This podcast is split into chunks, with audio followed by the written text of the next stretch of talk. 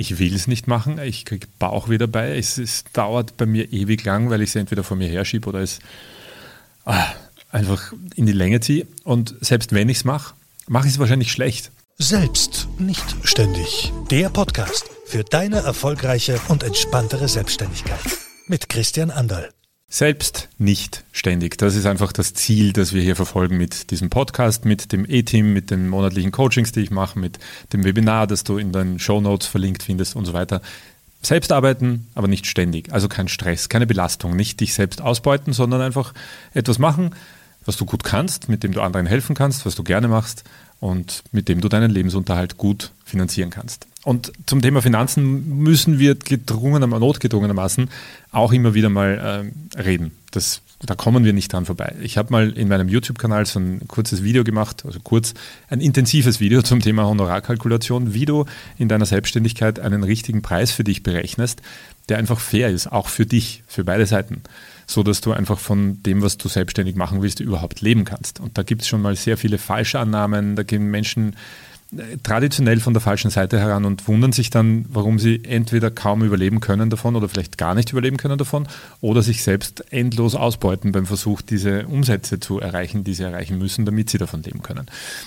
Was aber dann auch noch wichtig ist, wenn man, selbst wenn man sein Honorar richtig berechnet hat und was erstaunlicherweise auch oft falsch gemacht wird, immer wieder falsch gemacht wird. Und ich muss zugeben, auch ich wahrscheinlich grundsätzlich habe ich schon verstanden, wenn man zu mir gesagt hat, du musst trennen zwischen ausgeben, Geld ausgeben und investieren. Dann habe ich gesagt, ja, logisch. Ja, eh, ist ja logisch.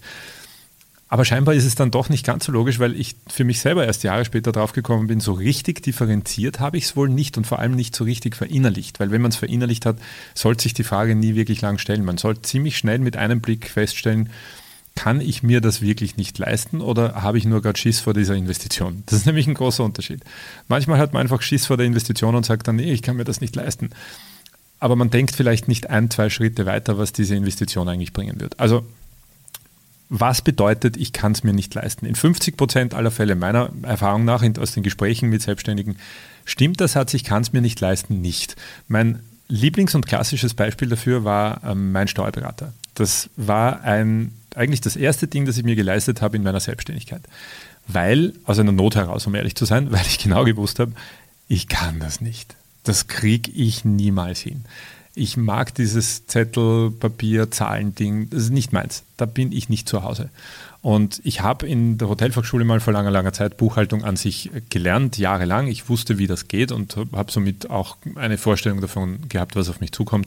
Und ich wusste, ich will es nicht machen, ich kriege Bauchweh dabei. Es, es, dauert bei mir ewig lang, weil ich es entweder vor mir herschiebe oder es ah, einfach in die Länge ziehe. Und selbst wenn ich es mache, mache ich es wahrscheinlich schlecht, weil es gibt einen Grund, warum das ein eigener Beruf ist, warum man sehr viel darüber wissen muss und warum ein Steuerberater sein Geld wert ist. Und da war mir überraschenderweise ziemlich schnell klar, das ist eine Investition, weil einerseits zahle ich die Rechnung und ich kann die abschreiben. Das heißt, ich kann diese Rechnung, die ich gezahlt habe, wird von meinem Gewinn abgezogen und ich zahle dementsprechend weniger Steuern. Das heißt, der kostet schon mal weniger, als eigentlich auf der Rechnung steht. Das zweite ist, ich weiß, der macht es besser, macht es schneller und wenn er es besser macht, spart er mir ja auch nochmal Geld, weil wenn der das richtig macht, dann heißt das, ich spare dort wieder Steuern, die auch wieder einen Teil von seinem Honorar zahlen.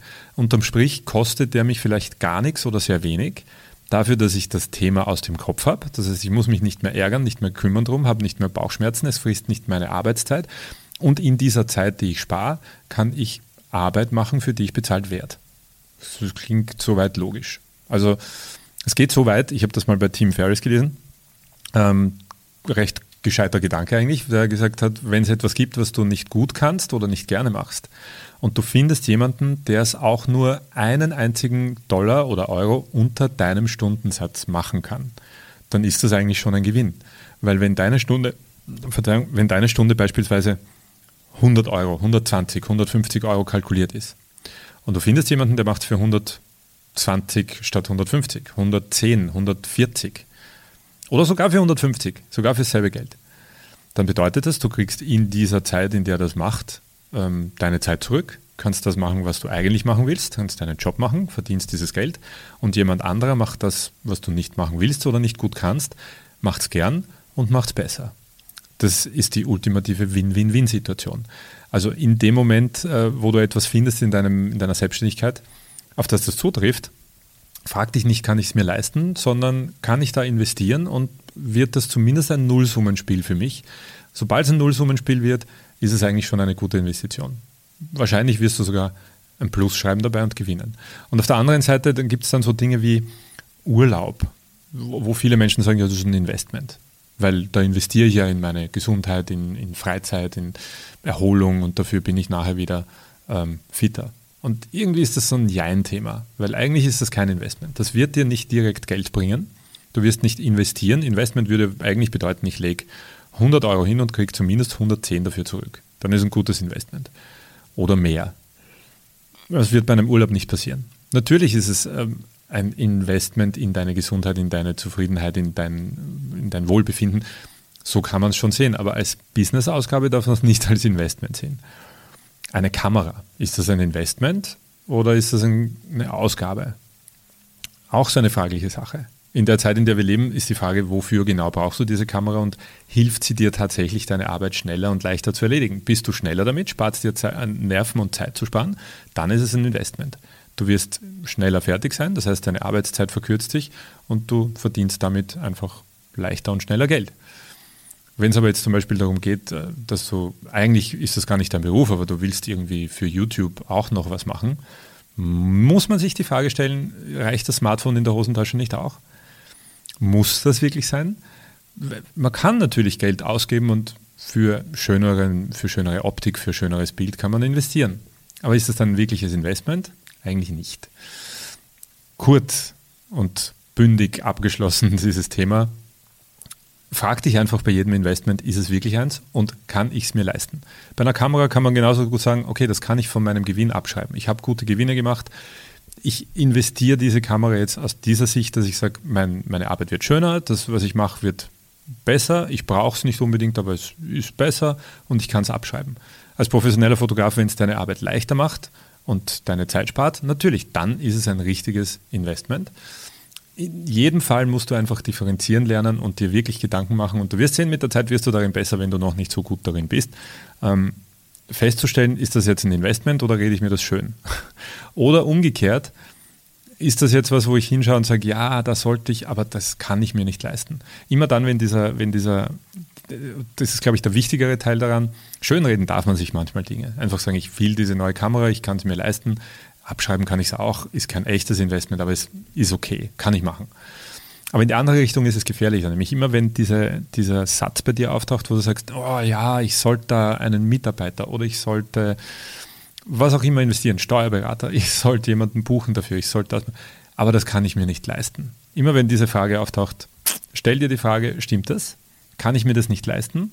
Oder kann ich das als Investment sehen und ist es vielleicht, habe ich nur Schiss davor, weil ich nicht hundertprozentig jetzt schwarz auf weiß habe, ich zahle den Steuerberater und dafür kriege ich dann mehr Geld zurück. Stell dir die Frage einfach und du wirst relativ schnell, glaube ich, zu einer Antwort finden und du wirst besser werden in Sachen Investment und Geld ausgeben. Und das ist einfach enorm wichtig. Wenn du auf diesem Weg noch ein Stück weitergehen willst, in der Beschreibung zu dieser Folge findest du den Link zum Webinar Fünf Säulen einer erfolgreichen Selbstständigkeit. Da reden wir auch noch drüber. Und den Link zu dem YouTube-Video mit der Honorarkalkulation. In jedem Fall freue ich mich, wenn wir uns dort oder da irgendwo bald mal wieder sehen und hören. Ich hoffe, diese Folge konnte dich ein Stück weiterbringen. In der Beschreibung findest du einen Link zum ersten kostenlosen A-Team Live Coaching. Eine ganze Stunde lang kümmern wir uns um die fünf Säulen deiner erfolgreichen Selbstständigkeit. Kostet nichts, einfach draufklicken und wir sehen uns im kostenlosen A-Team Live Coaching.